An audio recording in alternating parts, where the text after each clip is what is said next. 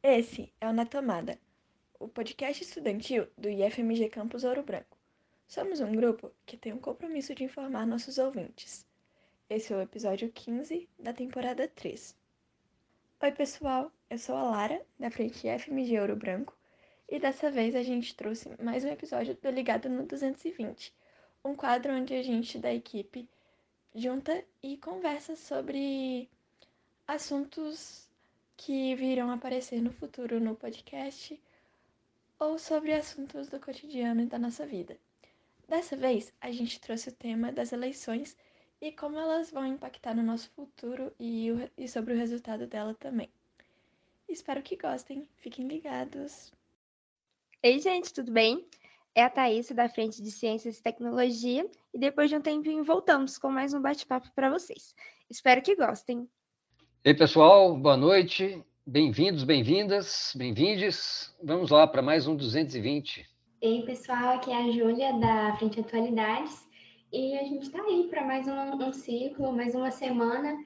E espero que esse 220 seja bastante produtivo. Boa noite, galera. Aqui é a Maria Luísa, também da Frente Atualidades. E bora lá, né, para mais um episódio. Vamos ver como vai ser nesse novo ciclo. Isso aí. Bom, a gente estava conversando no nosso grupo e surgiu que talvez fosse um tema pertinente a gente conversar um pouco sobre as eleições, sobre o que vai ser daqui para frente a partir desse resultado que a gente teve. Queria saber se alguém aqui quer iniciar o assunto. Olha, eu percebi um pouco nessas eleições, não sei vocês, que o pessoal, os candidatos estavam muito assim, um atacando o outro e a gente vendo menos proposta de governo. O que, que vocês acharam? Vocês acharam que que estavam, assim, as propostas, se realmente estavam muito ataque, pouca. O que, que vocês acham sobre isso? Eu concordo. Eu vi pouco dos debates, mas, tipo assim, o que eu vi deu para perceber que realmente eles estavam muito, sei lá, focados em xingar, rebater, acusar um ao outro e apontar o dedo na cara um do outro e falar: você fez isso, você não fez aquilo. E dar proposta boa de, de governo, falar o que eles planejam fazer, o que vai ser bom para o país, ninguém praticamente falou nada. E tava até um pouco. Teve algumas cenas cômicas e infantis em um debate onde o povo é adulto e devia debater sobre uma coisa séria, que é a presidência de um país grande que nem o Brasil. Além dessa, tipo, esses candidatos que ficaram assim discutindo coisas e a infantilidade talvez foi triste ver que foi uma eleição assim tão polarizada que foi tão focada em dois candidatos que já tiveram a sua oportunidade de mostrar é, que eles podiam ter feito um governo bom e tal e não deram oportunidade para novas pessoas, novos candidatos, talvez com propostas melhores do que do que, do que eles estavam trazendo agora é, não deram espaço para essas pessoas e ficou essa eleição polarizada, o que é bem triste, porque talvez a gente poderia ter tido é, um candidato melhor, um novo presidente eleito com novas propostas, para sair dessa mesmice também de continuar elegendo os mesmos, mesmos candidatos, insistindo na mesma coisa, sendo que poderiam estar sendo, é, estar sendo abertos espaços para novos candidatos igual a Lara falou, às vezes eu fico meio chocada, porque é um pessoal, assim, mais velho, eles discutem como se fossem literalmente crianças. Eu fico assim, nossa, caramba, eles estão se candidatando à presidência e falando coisas absurdas. Então, às vezes, isso também me assusta um pouco, porque às vezes a forma eles, como eles debatem, assim, é, é, é bem chocante e absurda. Bom, eu acho que é, principalmente nesse ano de eleições, deu para perceber de uma forma muito mais clara como que um político, no caso do presidente também, principalmente, tem muita influência sobre a população, né? E aí ver esses dois políticos principais, principalmente é, nesse segundo turno, deu para ver como que é, essa polarização gerou também muitos conflitos entre as pessoas no geral, né? Os civis, como que isso acabou afetando muito. É, antigamente também isso já era muito forte, só que acho que aumentou cada vez mais dessa vez, né? Que É, política já é um tema assim que é meio complicado de você discutir, tanto que tem até aquele é, quando fazem aquela brincadeira de ah, política não se discute e tal, sendo que é importante, né? Faz parte da nossa vida, é o que rege um estado e tal, mas que foi muito polarizada e teve muitos conflitos, principalmente pelos representantes que estavam em ascensão, acredito. Eu, eu concordo com o que vocês estão falando. Foi, fica feio, né? Parece que o, o debate ele não frutifica, ele fica num, num, círculo que é vicioso. Fica exatamente um atacando o outro, ou, ou tentando mostrar o que, que ele não fez, né? Teve um debate entre o agora no segundo turno do Rio Grande do, do Rio Grande do Sul. Vocês devem ter visto o Eduardo Leite e o Onyx Lorenzoni. E aí o, o Eduardo Leite faz uma pergunta para o Onyx e o, o Onyx responde assim, é, foi muito... É, acho que o Eduardo Leite faz tipo, qual é a sua proposta para tal, né, tal coisa? E o, o Onyx fala assim, é muito melhor que a sua. A sua não deu certo, mas ele não fala qual é a proposta dele. E, e ficou engraçado. Aí eu vi, inclusive no Twitter, esse vídeo e a galera zoando, que parecia Porta dos Fundos. E às vezes, se, se, a gente pegar e fizer uma edição dos debates, né, fica parecendo mesmo Porta dos Fundos. Mas, é, e tem a rede social também, né? Tem o debate presencial, que tem esses ataques, e tem a rede social, onde se ataca, e na rede social você pode falar o que você quiser. Aí, na, o, se a gente olha a campanha do Lula, eles, eles chamaram o Janones, que assumiu esse papel, né? Na rede social. Ou seja, talvez se o Janones não tivesse participado e exercido lá o papel dele, bom ou ruim, mas que ele exerceu ali, será que a chapa do Lula, né, o quadro do Lula tinha ganhado? Não sei. E ali é uma guerra que, que beira o absurdo, né? É, é fake news atrás de fake news, não tem muita preocupação em, no que falar e como falar. E a, a rede social ela, ela, tem um alcance é, que é universal, né? E agora, no pós-eleição, ela continua fazendo isso, perpetuando esse ataque né, de um ao outro. Isso parece que agora escoou, capilarizou para os eleitores, né? Passou a eleição, mas os eleitores continuam com essa polarização e continuam com os ataques, né? Isso está indo para as ruas. É, a gente está num momento interessante. Bem, como você falou, né, é, Rodrigo? É, realmente, né? E tem uma coisa assim que eu tinha percebido, eu tinha até comentado com a minha mãe, a gente estava conversando sobre isso outro dia, que é, é a manipulação, né? Como as pessoas acabam é, criando uma nova versão para alguma história para conseguir é, o ponto de vista que ela quer, para seguir a, a forma, o raciocínio dela. Então, tem uma manipulação muito grande. Foi, deu para ver isso muito presente nos últimos dias, né, principalmente nas redes sociais, a quantidade de fake news que foram espalhadas, assim, as distorções que foram feitas é num nível absurdo, né? Era de assustar mesmo. Sim, principalmente essa questão de fake news. Um dia eu tava com um familiar, aí ele tava vendo um vídeo. Aí eu tô assim, você sabe que a chance disso daí não ser verdade é muito grande nela. Né? É, vou mandar pro fulano, porque o fulano é um bom fofoqueiro e vai contar pro ciclano. Isso o ciclano põe no grupo da família e a gente vê se é verdade ou não. Só que nesse repasse assim de fake news, é muita gente que às vezes assim, qualquer informação já acredita. Então assim, fica repassando, repassando sem ter, assim, às vezes sem nem a própria pessoa filtrar e achar assim, hum, acho que vale a pena acreditar nisso. Então, acho que, tipo assim, principalmente em grupo de WhatsApp, é, em rede social também, eu acho que, assim, passar fake news e muitas pessoas terem acesso é, é com uma facilidade muito grande. É verdade. E também é engraçado como as pessoas, tipo assim, começaram a acreditar em coisas absurdas só pra, tipo assim, desmerecer um certo político ou não enaltecer, mas tipo assim, aumentar o, sabe, algo do tipo um, um outro político. Tipo, coisas absurdas que você olha, tipo assim, de fora, ou de uma visão neutra, ou de, sei lá, você vê, mano, como que alguém acredita nisso? Sabe?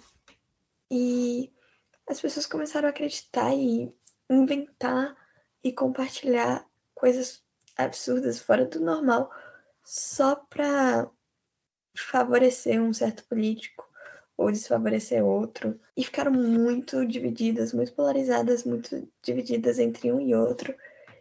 E sabe, política não devia ser assim. Pelo menos na minha opinião. Devia ser algo mais aberto, mais abrangente, que você vê todos os lados, pesquisa fonte e procura saber de verdade o que está acontecendo, o que é verdade, o que não é. E não foca em um e fala o resto tá tudo errado, o resto tá totalmente contrário ao que eu penso, sabe? Porque nunca é assim. Nada tá 100% contrário e outro 100% a favor, eu acho, pelo menos. Igual vocês estão falando aí em questão das fake news, das pessoas repassando isso, é assustador de ver assim o quão fácil que as pessoas são manipuladas com umas informações assim muitas vezes tão bestas assim que qualquer pessoa com assim um mínimo de, de senso entenderia que aquilo não é de verdade que tá na cara que é uma mentira sendo usada ali para enganar e muitas vezes políticos se aproveitam dessas fake news para aumentar seu poder e aí ficar lá espalhando fake news e ajudando aquilo na campanha deles, sendo que muitas vezes as pessoas só acreditam no que falam, não buscam estudo, sendo que a política deveria ser baseada no seu estudo, no seu conhecimento perante é, a questão toda da sociedade e reconhecer, estudar, tipo, ah, esse político me representa mais, esse político me representa mais, estudar as propostas do seu candidato e entender, às vezes, o que. saber reconhecer o que é verdade e o que não é verdade, o que pode acontecer e o que não pode acontecer. Porque muitas vezes as pessoas ficam assustadas aí, com medo de acontecer alguma coisa, sendo que às vezes isso é impossível, que é só uma fake news enorme. Então é muito complicado quando as pessoas realmente não estudam é, e não correm atrás também, só acreditam em qualquer coisa que falam. É, é, aí você fala uma coisa massa, né? Usar fake news para ampliar o poder. E isso é global isso não é um, uma questão nossa, é uma questão global. O, o, Putin faz isso há bastante tempo. Né? Ele usa de muita fake news para ele ampliar o poder dele lá na Rússia e, inclusive, ajudou a eleger o Trump, que foi uma eleição, eleição também com uma enxurrada de, de fake news. Né? É, e ele estava por trás. E, então, é, é um fenômeno global, né? A gente vai ter que aprender a lidar com isso. E outra coisa, outro ponto interessante, você também falou, é o pânico que se cria na população. Né? Às vezes a mensagem ela, ela tem realmente esse, esse valor, gerar pânico para ganhar engajamento, para que as pessoas possam é, ter o, o, salvador da pátria, né? como salvador ali mesmo, ou a salvadora.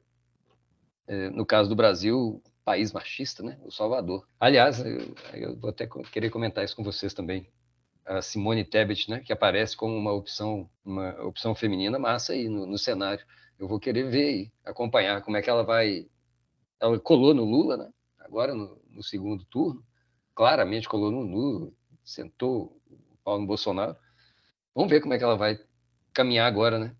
Tem o Alckmin na, na chapa do Lula como vice, os dois vão já vão seguindo agora como candidato, pré-candidatos aí, né? a, a, próxima eleição. Vai ser uma parada boa ali. Aí eu quero ver como é que ela vai tramitar ali. E ela tem um trâmite bom, né? Ela tem uma oratória boa, ela tem um raciocínio bom. Ela, é, ao contrário do, desses ataques que a gente viu nos debates, ela, ela se ocupava de falar mais das propostas dela. Então quero acompanhá-la aí também. Moçada, vocês votaram? Foi a primeiro, o primeiro voto de vocês, não? Eu votei, foi a primeira vez. Massa. Eu ainda não votei e ainda não posso tirar o meu título, mas nas pro... na próxima já vou estar votando. Esse ano eu não consegui votar, eu perdi a, a data. Então, né, mas no próximo ano, título tiro. Pelo menos o título. Eu também, eu também perdi a data. Mas no próximo eu sou obrigada a tirar de todo jeito. Sim, e o título, né, ele é, um, ele é um documento que eu acho que ele vale como registro ali. Você vai se registrar com uma eleitora, mas você pode votar sem ele, né? Ele não, o título, ele não tem foto. Aí você precisa levar um documento com foto para votar. Mas ele tem esse valor, de, e hoje tem ele eletrônico também, né? Tem esse valor como documento. Eu também não votei, não. Mas não votei por, por minhas minhas concepções aqui, né? Mas acho que assim ficou o, apesar do o país ficou bem dividido, né? Deu para a gente ver bem dividido. O Lula ele tem um lastro muito grande na, na política, né? No, na, na, história, ele tem uma história muito grande. Ele começa como é, metalúrgico, ele ele é, ele vem do Nordeste e ele cria um partido que é enorme hoje no Brasil, né? Eu estou olhando aqui as bancadas que se fizeram no, de deputados federais e o PT é a segunda bancada. A primeira bancada é o PL, que é o partido do Bolsonaro, né? E a segunda bancada é o PT, que é do Lula. Então ele traz esse partido que ele cria, né, junto com outras pessoas, mas ele cria um partido e esse partido fica no, no governo por quatro mandatos seguidos, né? Três e meio, que a Dilma é, é empichada, né? Mas aí ele traz esse lastro muito grande, vê que ele, né, se, talvez se não fosse a figura do Lula, será que haveria algum candidato à altura do, do Bolsonaro para disputar essas eleições, né? E ele vem de, de, uma prisão, então ele traz essa história, assim, uma, uma história de, de estadista, né? De é, liderança no país, com esse laço muito grande. E o Bolsonaro também, né? Ele traz, um, ele representa ali um, um avanço da, da, direita, um avanço do liberalismo no, no Brasil, depois de um, uma série de mandatos é, de centro-esquerda ali, do PT. E ele traz também uma ala é, que está se organizando novamente aqui no Brasil, que é a extrema-direita, né? E é a que ele representa, a extrema-direita. Ele traz também a direita, eu vejo que na, na bancada aqui. Mas a, a, terceira bancada é do União Brasil, que é um partido que é tipo o Bolsonaro, né? Liberal na economia, conservador no, nos costumes. Então, assim, não sei, apesar do, do Lula ter ganhado, eu acho que para ele governar ali, ele vai ter que conversar muito com, essa, com esse pessoal, né? É, o MDB é uma bancada muito grande aqui também. E se olhar os senadores, o bolsonarismo, né, emplacou muita gente também. Ele elegeu o Tarcísio em São Paulo, a Damares, o Mourão, o Mouro, o Mouro, o Moro, né? Então tem uma galerinha aí que que está com ele também. É, ele perde como presidente, mas o partido, a, a, ideia da direita, a organização da direita no Brasil, acho que fica forte, né? Contra o, o Lula que está ali com a máquina agora, né? Então esses anos aí para frente prometem. Ó, a gente pode falar é, por exemplo, sobre as nossas expectativas para a educação, para a existência dos IEFs, né? O que, que a gente desejaria de um governo, de um governante, em relação aos institutos federais, pela experiência que vocês estão tendo? É, como é que vocês acham que o, o governo pode, não sei, de repente, desenvolver políticas públicas a, a, favor do IF? Como é que isso se daria? Então, sobre é, como eles colaborariam, com, sobre como o Lula agora vai colaborar com os institutos, eu acho que ele vai, tipo assim, talvez investir um pouco mais e dar um pouco mais de atenção para os institutos do que a gente teve durante os últimos governos que a gente teve. Eu acho que com ele a expectativa é que aumente. Eu não sei direito, mas assim é o que eu mais vejo e mais sinto que vai acontecer por causa do histórico dele, do, da época que ele foi presidente, que foi uma época boa para os institutos federais, até onde eu sei. Então, é isso. Acho que assim, agora mais para frente, né, vai ser um desafio muito grande para ele, por, é justamente por, pela tem uma grande participação da bancada de direita lá dentro, né? E também o, o nome do Lula ficou muito manchado, né? Por conta da prisão dele e tudo mais. Então vai ser muito difícil ele conseguir reverter essa situação. Mas é, pelo plano de política dele, tanto agora no presente, quanto também foi no passado, né? Quando ele já tinha sido eleito, é, teve muitas políticas boas, né? Tanto no ramo da educação, que eu lembro também que quando foi o partido da Dilma, os professores comentam muito que foi a época do Ciências Sem Fronteiras, que ajudou muito nessa parte assim de quem queria ir para o exterior para poder estudar, que teve muitas oportunidades. eu acredito que para a gente, assim, o ensino vai conseguir progredir muito, né? Pelo menos é uma expectativa. Eu, eu também tenho expectativa em relação ao governo dele, né? Ele é o criador né, dos institutos federais, dessa rede grande de institutos federais. Então, espero que ele retome alguma. que, que ele consiga, né, dentro do orçamento, uh, nos ajudar aí com mais dinheiro, mais, mais investimentos. Uh, a nossa estrutura é muito boa, né? Vocês percebem lá.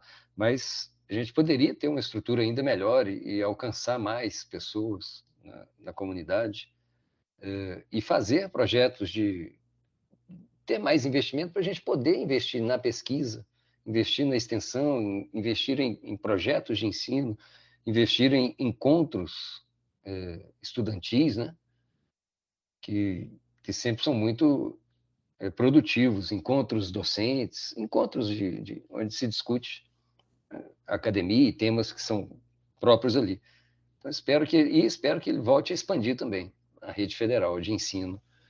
Uh, mas vejo que a, a, direita vem com muita força aí também para tentar dar uma, uma bocanhada aí, né? Para Uni, FIES, no, no, nessa grana aí que, que, pode rolar aí. Ele, ele na campanha falou isso, né? Vou voltar com FIES. Aí vamos ver como é que vai ser isso. Mas eu tenho boas esperanças. No período da Dilma, a gente teve é, esse Sem Fronteiras, né? foi um período. O governo dela eu achei massa. Mas também foi o, a, o período em que nós fizemos um, uma grande greve com as ocupações. Não sei se vocês vão lembrar, desse, foi 2016. Houve uma greve grande, e inclusive dos estudantes, é, pelo teto de gastos. Né? Foi quando o, se implementou teto de gastos, estava aquela discussão lá, para quando se implementou, não. Quando estava se discutindo, estava assim, no processo. E aí houve uma greve grande, uma grande adesão no campus, e, e os estudantes acamparam lá, no, aí no, em Ouro, no nosso campus, né? Aí não, aqui, em Ouro Branco.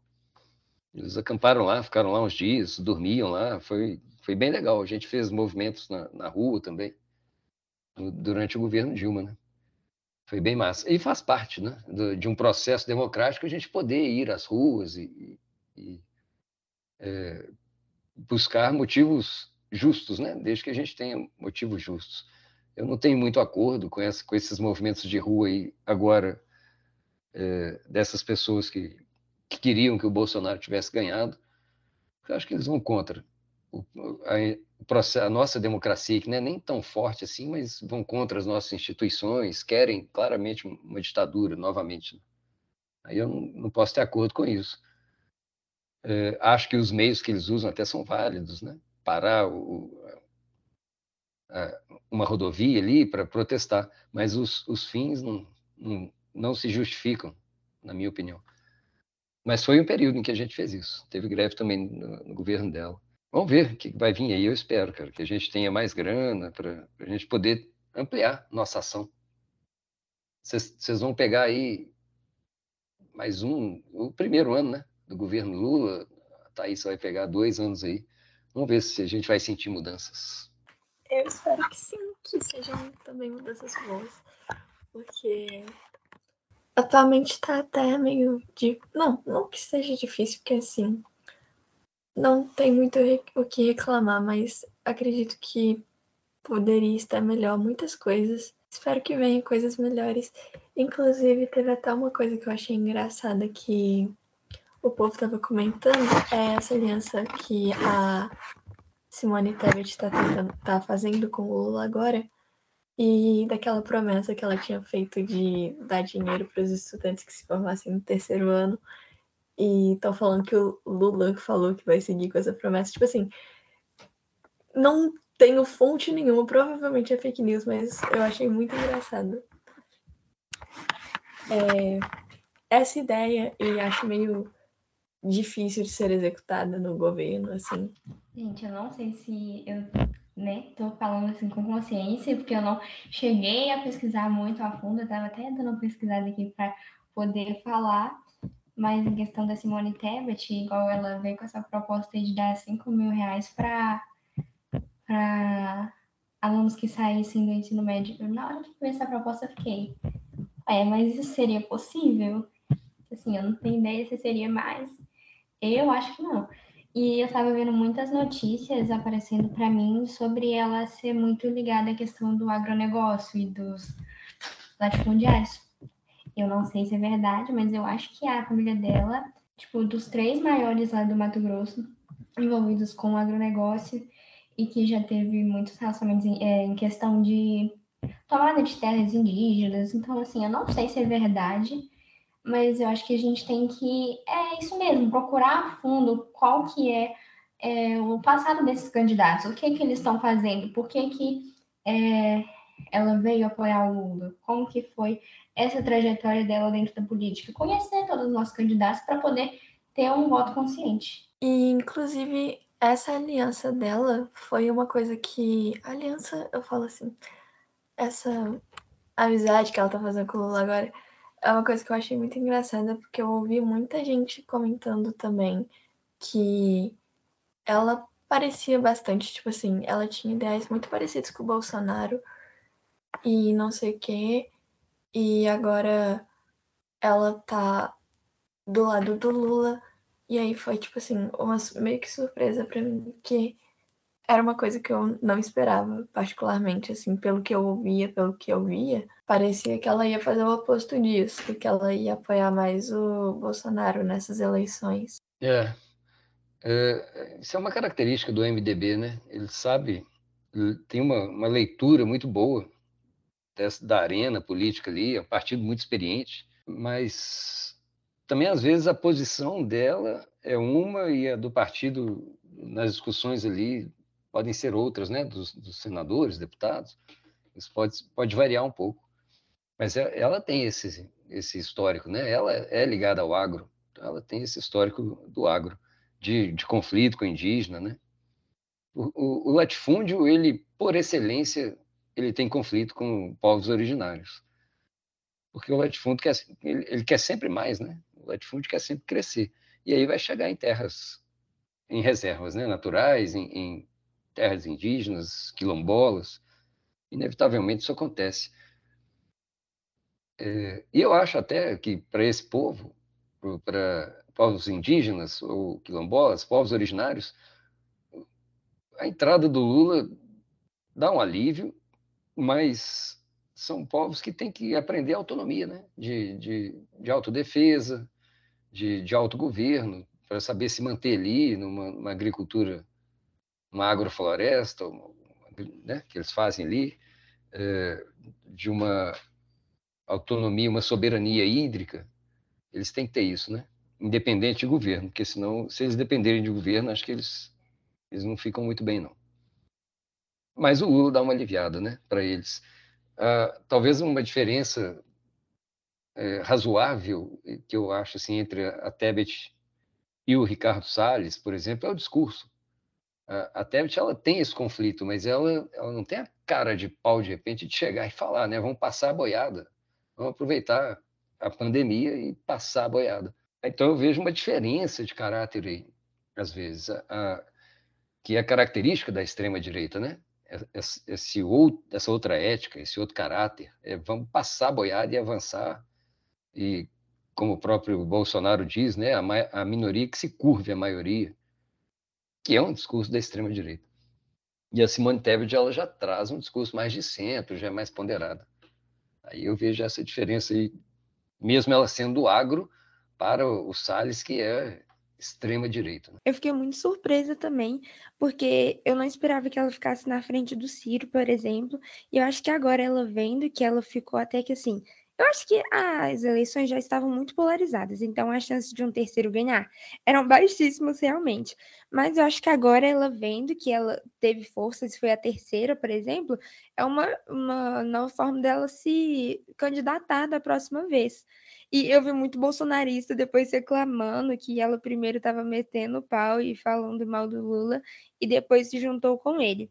Mas eu acho que ela também sempre apresentou boas propostas, o Ciro também sempre falou muito bem. E eu acho que ela pode ser, assim, uma possível candidata das próximas eleições. Sim, é massa, né? Você tocar nessa, esse, nesse fato de que ela ultrapassa o Ciro. O Ciro também, coitado, nessa eleição ele não teve um, ele teve um péssimo, né, resultado. Ele meio que se enterra como político. É, e, e, a Simone acho que aproveita, né, essa energia, pega essa energia dele e dá uma avançada. E a gente está vendo que ela ganhou muita força em questão de ter passado o Ciro aí também. Provavelmente nas próximas eleições ela vai ser uma candidata assim bem forte, dependendo de como ocorrer as os próximos anos, como que forem as ações dela e como que ela se comportar politicamente. Mas eu espero que também abra portas para os outros candidatos e que não seja uma eleição tão polarizada e tão dividida assim, porque como falaram que dividiu o país em duas vezes, igual o Lula mesmo citou no, no discurso dele quando ele falou lá, que ele não ia governar para dois Brasis, ele ia governar só para um. Que como que essa eleição assim assustadoramente dividiu o Brasil realmente? Sim, e essa divisão ela ela na verdade ela não é de agora, né? Ela vem sendo construída já desde do talvez desde o nascimento do PT, né? Quando se cria uma força antagônica historicamente na, na democracia do, do país, quando vem uma um partido dos trabalhadores, é, que vem trazer, vem tensionar a elite brasileira no, no, seu início ali, né, o PT. Depois ele, ele vai, à medida que ele vai se institucionalizando, ele vai, vai cedendo um pouco. Um pouco não, bastante. Mas, é, então ela é historicamente construída, a gente teve aquela fase do PT e o PSDB, né, como duas forças. O PSDB, inclusive, poxa, outro partido que mingou, né? o PSDB hoje, na, na, na, Câmara, ele é do tamanho do, do PSOL. E ele já foi um dos principais partidos que a gente teve aí disputando com o PT. Né? O PT é um partido que chega para ficar no cenário, como é o, o MDB muito mais antigo. Eu acho que ela, como ela, ela vem com, essa força aí de ter passado o Ciro, né, ter se tornado um terceiro nome aí, a, a posição dela, né, o posicionamento dela no segundo turno foi muito importante também. Acho que ela tem chance de crescer. Por isso que eu vou achar massa ver a disputa aí entre ela e, e, o, e o, o Alckmin, né? Dentro do, do próprio governo do Lula ali. E para fechar minha, minha participação aqui, é, só apontar que a, enquanto o, o, Lula né, traz essa, esse discurso de vou, vou governar para todos, né, não existem dois Brasis, o discurso bolsonarista de extrema direita, que é o, o que o Bolsonaro abraça, ele é, é, eugenista, ele é separatista, né? Vamos metralhar a petralhada, vamos expulsar a petralhada. É, é um discurso homofóbico, racista, misógino, é, LGBTQIA mais fóbico. É um discurso eugenista. O discurso do Lula já é um discurso mais de, de inclusão, enquanto o discurso da extrema-direita é um discurso claramente de exclusão. Dentro do, do quadro do Lula está o Aldo Rebelo, que é um cara da. Do, não sei se vocês conhecem a nova resistência no PDT, que é fascista, né? É, é abertamente fascista. E o Aldo Rebelo está lá com eles, e o Aldo Rebelo está no quadro do Lula. Vamos ver como é que o Lula vai trabalhar isso também. A gente está no, por isso que eu acho que a gente está no momento massa assim do Brasil de, de ver a instituição, né? de ver como a democracia vem passar por isso aí, se ela vai resistir, se não vai resistir, é, mas o momento é interessante. Então foi isso, pessoal. Essa foi uma conversa que rendeu bastante, que agregou bastante também. A gente falou sobre muita coisa é, pertinente no momento atual e também eu, pelo menos, aprendi bastante coisa com o que as meninas e com o que o Rodrigo falou durante o episódio. Eu espero que vocês tenham aproveitado também, tanto quanto eu. No mais é isso. Queria falar também que eu adorei o episódio. E eu acho que vai ser um ciclo muito legal. Eu acho que todo mundo vai conseguir falar de tudo um pouco, agregar todo mundo. Enfim, agradeço a todos os ouvintes e até o próximo episódio. Bom, é, foi muito bom conversar com vocês hoje, gente. É mais um episódio, né? E tô animada para ver como vai ser durante o ciclo esses assuntos relacionados à política. Então é isso. Obrigada, ouvintes. Eu também achei massa o, a gente escolher isso, né, né, nesse momento que a gente passa no país, e acho que para os nossos ouvintes, para os nossos ouvintes, vai ser bastante interessante também. E acho que a gente ganha, enquanto podcast, né, uma, uma robustez, ganha, um, ganha em, em né, histórico, né? A gente se torna mais maduro conversando sobre política nesse momento de tensão que a gente passa, assim, de polarização. Eu acho que para nós e para o podcast vai ser muito interessante e para quem nos ouve. Aí agradeço também a vocês, gostei demais de participar também, aprendi muito, né? A gente aprende muito no 220. É, agradeço os ouvintes aí e, por favor, nos curtam aí nas nossas plataformas aí para que os algoritmos entendam que a gente tem um recado massa para passar. Obrigado aí. Queria agradecer a todo mundo que ouviu até aqui. É, desejar que tenha um bom dia, ou boa tarde, boa noite. E que esse episódio tenha sido produtivo para quem ouviu e que essa discussão é, foi boa, que possa ter rendido bastante. E também espero né, que a gente possa seguir vendo aí como que vai ser o desenvolvimento desse novo governo e que possa fazer o Brasil evoluir e crescer é, por um todo. É isso, muito obrigada para quem ouviu até aqui. É, tchauzinho. Bom, pessoal, esse foi o episódio. Espero que tenham gostado. Caso você ainda não siga a gente no Instagram, @natamadaif, recomendo que siga para ficar sempre ligado nas novidades e não perder nenhum episódio, que sai toda terça-feira às 18h30. Então é isso, pessoal. Eu vou ficando por aqui e tchau, tchau!